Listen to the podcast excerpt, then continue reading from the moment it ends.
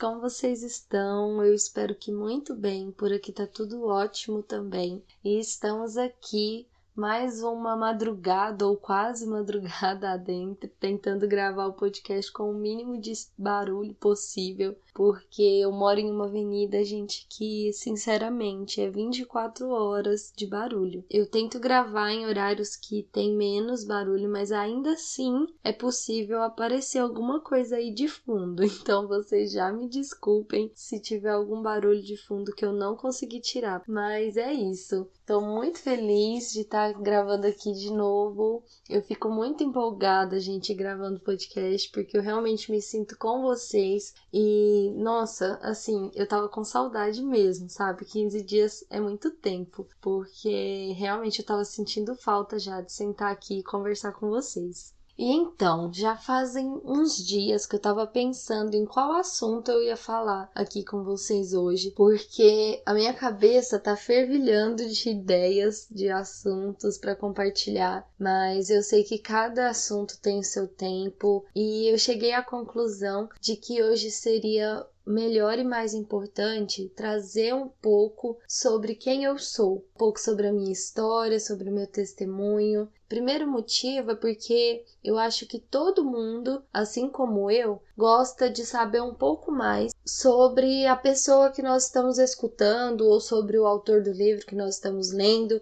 Eu acho que isso é super importante, principalmente nos dias de hoje, onde nós temos esse acesso facilitado, né, de fala para todos. Então, fica a nosso critério, o nosso dever de filtrar tudo aquilo que chega até nós, tudo aquilo que nós vamos consumir. Eu, pelo menos, faço sempre isso, tento entender quais são as premissas que estão por trás das ideias da pessoa que, que eu estou escutando, do autor que eu estou lendo, porque eu gosto de consumir conteúdos que me agregam e que vão de encontro com aquilo que eu acredito. E eu acredito que todos nós somos assim ou devemos nos tornar assim, né? E o segundo ponto é porque eu tenho aprendido a cada dia o quanto a nossa história é importante, o quanto o nosso testemunho importa, e eu creio que nós precisamos evidenciar esses pontos e trazer aquilo que nós acreditamos agregar para o outro. Por isso eu decidi que hoje eu falaria um pouquinho sobre mim.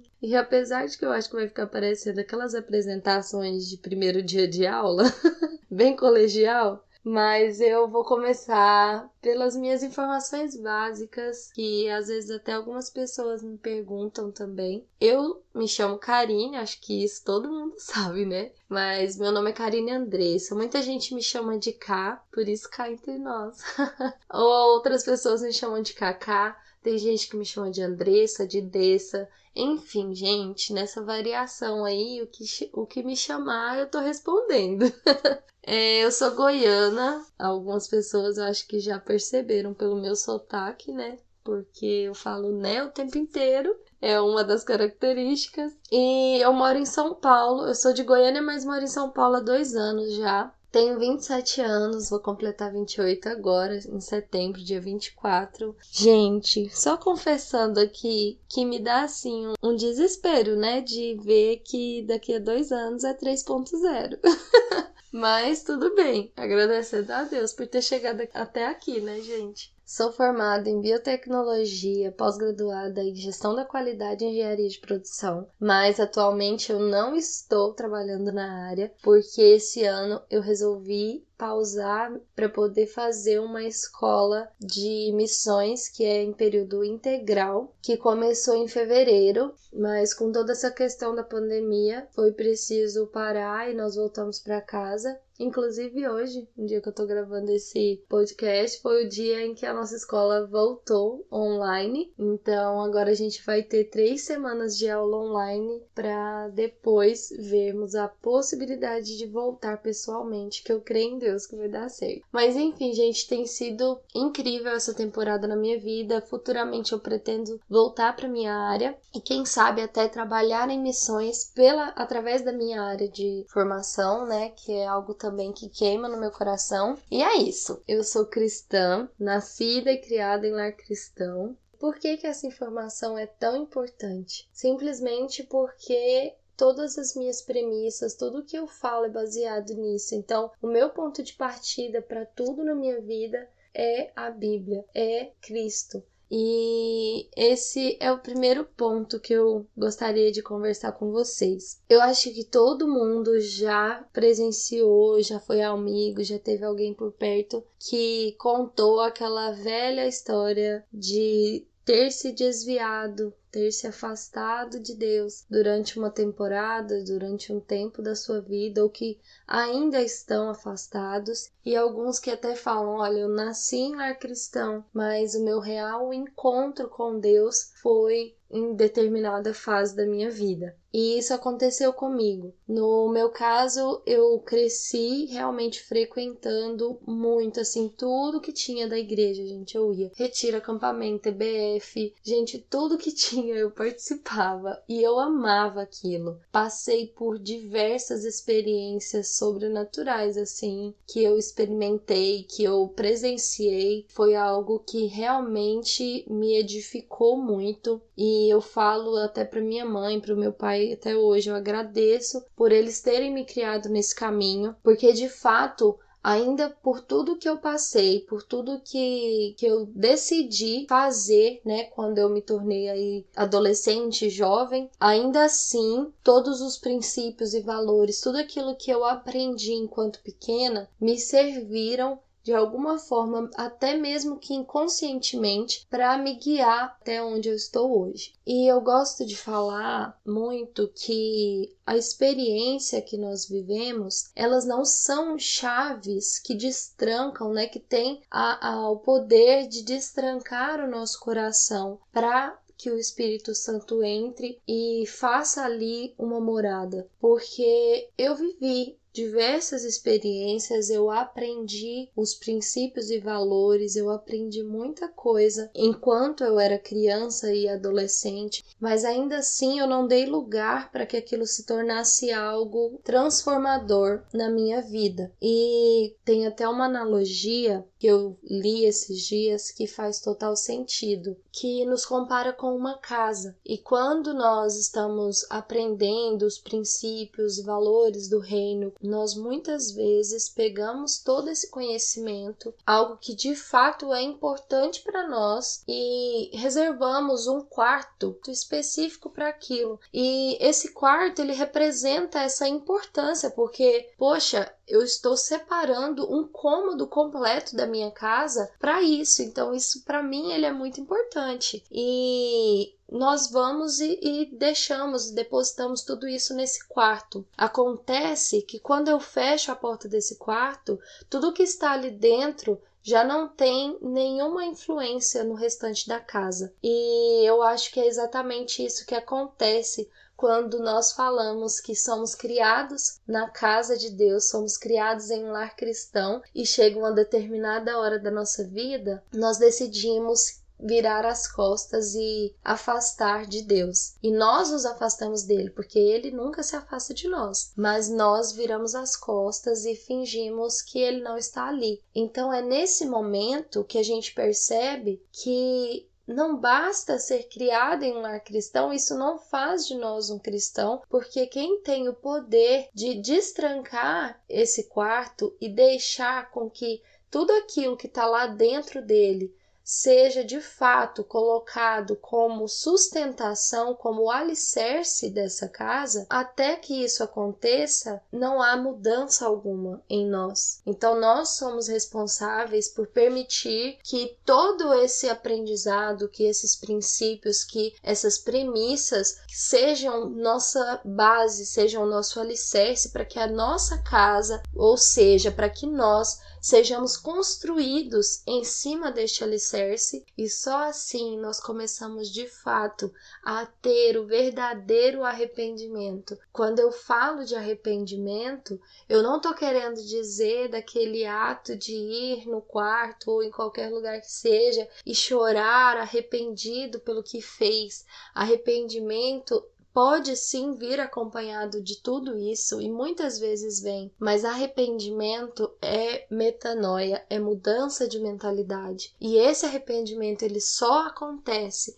se nós permitirmos que o Espírito Santo seja o alicerce, que os ensinamentos de Cristo sejam o nosso alicerce, que o Evangelho, que é o próprio Cristo, seja o nosso alicerce. Então, quando eu percebi isso, eu entendi o porquê que mesmo tendo sido criada em um lar cristão, eu cheguei em uma determinada fase da minha vida aonde eu virei as costas e eu decidi que o que era mais importante para mim não era mais Jesus, não era mais servir a Deus, e sim fazer as minhas vontades e preencher o meu ego e preencher os meus desejos e realizar o meu checklist de desejos. E grande parte das pessoas que eu tenho o privilégio de conversar sobre esse assunto ou qualquer outro assunto que seja, mas que aborde é, essa passagem né, da, da juventude, me falam que também tiveram esse choque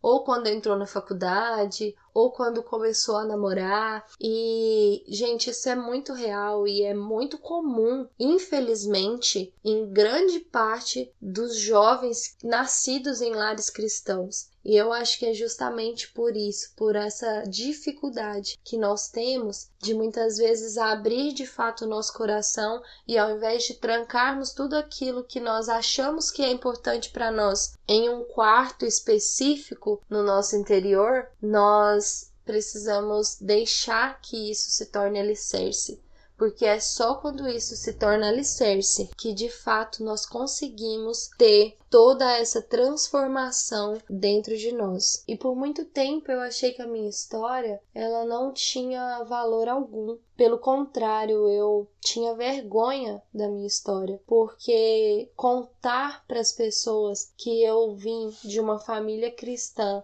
e que por longos anos da minha vida eu decidi virar as costas para tudo aquilo que eu tinha aprendido e simplesmente ignorar o, a vontade de Deus para minha vida, ignorar os sonhos que Deus tinha para minha vida, os sonhos que os meus pais tinham para minha vida, e eu simplesmente ignorei isso pelo prazer de seguir aquilo que era o desejo do meu coração, né? Entre aspas, porque Mal sabia eu qual era o desejo do meu coração. Nós achamos que é um desejo nosso, mas quando a gente chega no final da linha e olha para trás e a gente vê que de fato aquilo ali não era o desejo do nosso coração. Ou talvez até era, mas a Bíblia fala que o coração é enganoso. Então nós precisamos permitir que essa porta desse quarto seja aberta e tudo aquilo que está lá dentro influencie o restante da casa, que as coisas não fiquem lá trancadas, porque se eu tranco a porta, aquilo já não influencia mais em nada. E então, quando eu decidi abrir essa porta e de fato permitir que tomasse conta de mim, permitindo a transformação do Espírito Santo no meu coração, eu comecei a não só desejar que o meu coração e a vontade do meu coração se alinhasse com o coração de Deus, mas também a sentir prazer em estar fazendo aquilo que estava de acordo com o que ele desenhou para minha vida. Foi aí que eu decidi começar a tomar todos os meus passos de acordo com a vontade dele, decidi entender que realmente o meu passado foi apagado, que o meu passado ele não mais importa para mim a não ser como um retrovisor, onde eu olho, vejo o que passou, vejo aonde eu não quero mais estar e continuo prosseguindo rumo ao alvo. Comecei a ver aquilo que de fato era importante na minha história, todos os pontos da minha vida onde eu vi o cuidado de Deus, mesmo que naquele dia, naquele momento, eu nem sequer estivesse pensando nele, eu nem sequer estivesse lembrando do amor dele por mim. Eu comecei a olhar para trás e ver momentos na minha história aonde eu só conseguia enxergar o cuidado de Deus naquele momento. E, gente, sério, eu descobri uma empolgação no evangelho que simplesmente falando não, não tem como explicar ninguém vai entender. Então, quando alguém me pergunta ou me fala: Nossa, Karine, mas você mudou muito, agora você não faz mais isso, agora você não faz mais aquilo, agora você não gosta mais de tal coisa. E eu falo: Cara, eu simplesmente não é que eu desgoste ou goste, é que não me interessa, sabe? Para mim é algo que perdeu a graça, perdeu o valor. Então, tudo tudo que eu comecei a fazer não era por ser pecado ou não ser pecado, mas era simplesmente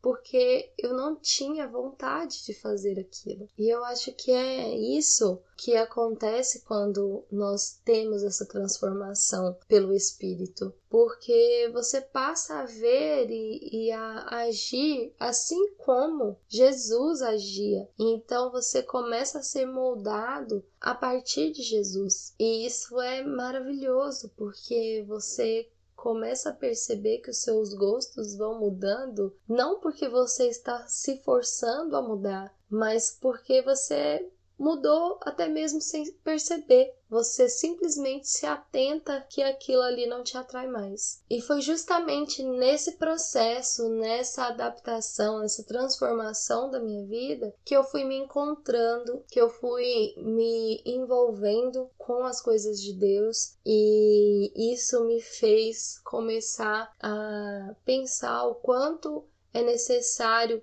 principalmente hoje em dia, onde nós temos tantas pessoas falando tantas coisas inúteis e coisas que às vezes só trazem prejuízos para nós, eu me achei na obrigação de colocar a minha voz para fora, de falar, mesmo que seja para alcançar uma pessoa, gente. Eu sempre falo isso, porque hoje em dia às vezes nós queremos alcançar multidões, sendo que às vezes Jesus só quer que a gente alcance uma pessoa específica. Tem até uma passagem da Bíblia que eu gosto demais, que fala quando Jesus estava com os discípulos e eles atravessaram o mar para o outro lado, numa cidadezinha. E quando chegaram lá, Jesus se encontra com um gadareno e ele, aquele homem, ele ele estava vivendo uma vida miserável. Ele estava possesso, cheio de, de demônios, de coisas ruins na sua vida, e Jesus simplesmente chega, e a simples chegada de Jesus faz com que aquele homem fosse livre, tivesse a sua vida transformada e simplesmente após isso, após esse episódio, Jesus parte de volta para o outro lado do mar. E quando eu vejo essa história, eu valorizo com tanta força a unidade de uma pessoa, e quando eu falo unidade aqui, não é unidade de sermos um, mas a unidade mesmo, o um. Então eu parei de me importar com essa questão de números e realmente comecei a me focar no que eu preciso falar, no que Deus tem colocado no meu coração. E é incrível como nós vemos o nome de Deus ser glorificado diante disso tudo. E esse era um dos pontos da minha história que eu queria trazer para vocês, sabe? O quanto é preciso nós analisarmos a nossa vida, deixarmos que de fato a palavra de Deus seja o nosso alicerce, para que a nossa casa seja construída em cima dessa rocha. E assim como fala em Mateus 7, que o prudente ele constrói a sua casa na rocha, né? E o insensato na areia. Então que nós possamos ser essas pessoas prudentes que constroem a sua casa em cima de um alicerce que vai dar firmeza que vai dar sustentação e durante os períodos ruins não vai permitir que nossa casa desabe e também trazer essa nova perspectiva sobre a história de cada um. Olhe com carinho para sua história, olhe com carinho para aqueles pontos, para aqueles momentos da sua história que talvez você se envergonha, aqueles momentos que talvez você não quer contar para ninguém. E eu não falo aqui de detalhes, isso é de cada um, claro, mas existe uma forma especial que Jesus vai te mostrar para você contar e falar. Com certeza vai trazer bênçãos para a vida de muitas pessoas. Então, valorize a sua história, valorize o que você viveu, valorize o caminho que você trilhou até aqui, porque foi ele que te trouxe até aqui. E quando eu olho para trás, eu não vejo mais vergonha. Eu vejo uma jovem que estava colocando aquilo de escanteio, colocando aquilo em um quartinho que ela só abria quando sentia vontade e que depois, com todo o aprendizado, conseguiu enfim encontrar o seu caminho. E graças a Deus por isso, porque até para nós encontrarmos o caminho de volta, é Deus quem nos atrai. Então era isso que eu queria conversar com vocês hoje. Espero que realmente tenha sido algo edificante para você e que isso te incentive a contar a sua história, valorizar aquilo que você passou e também consumir sempre conteúdos que vão te agregar, te edificar, que vão de encontro com aquilo que você tem de maior valor na sua vida, com os princípios que você carrega, para que que cada dia mais isso seja aumentado, somado em você, tá bom? Fiquem com Deus e até o próximo podcast.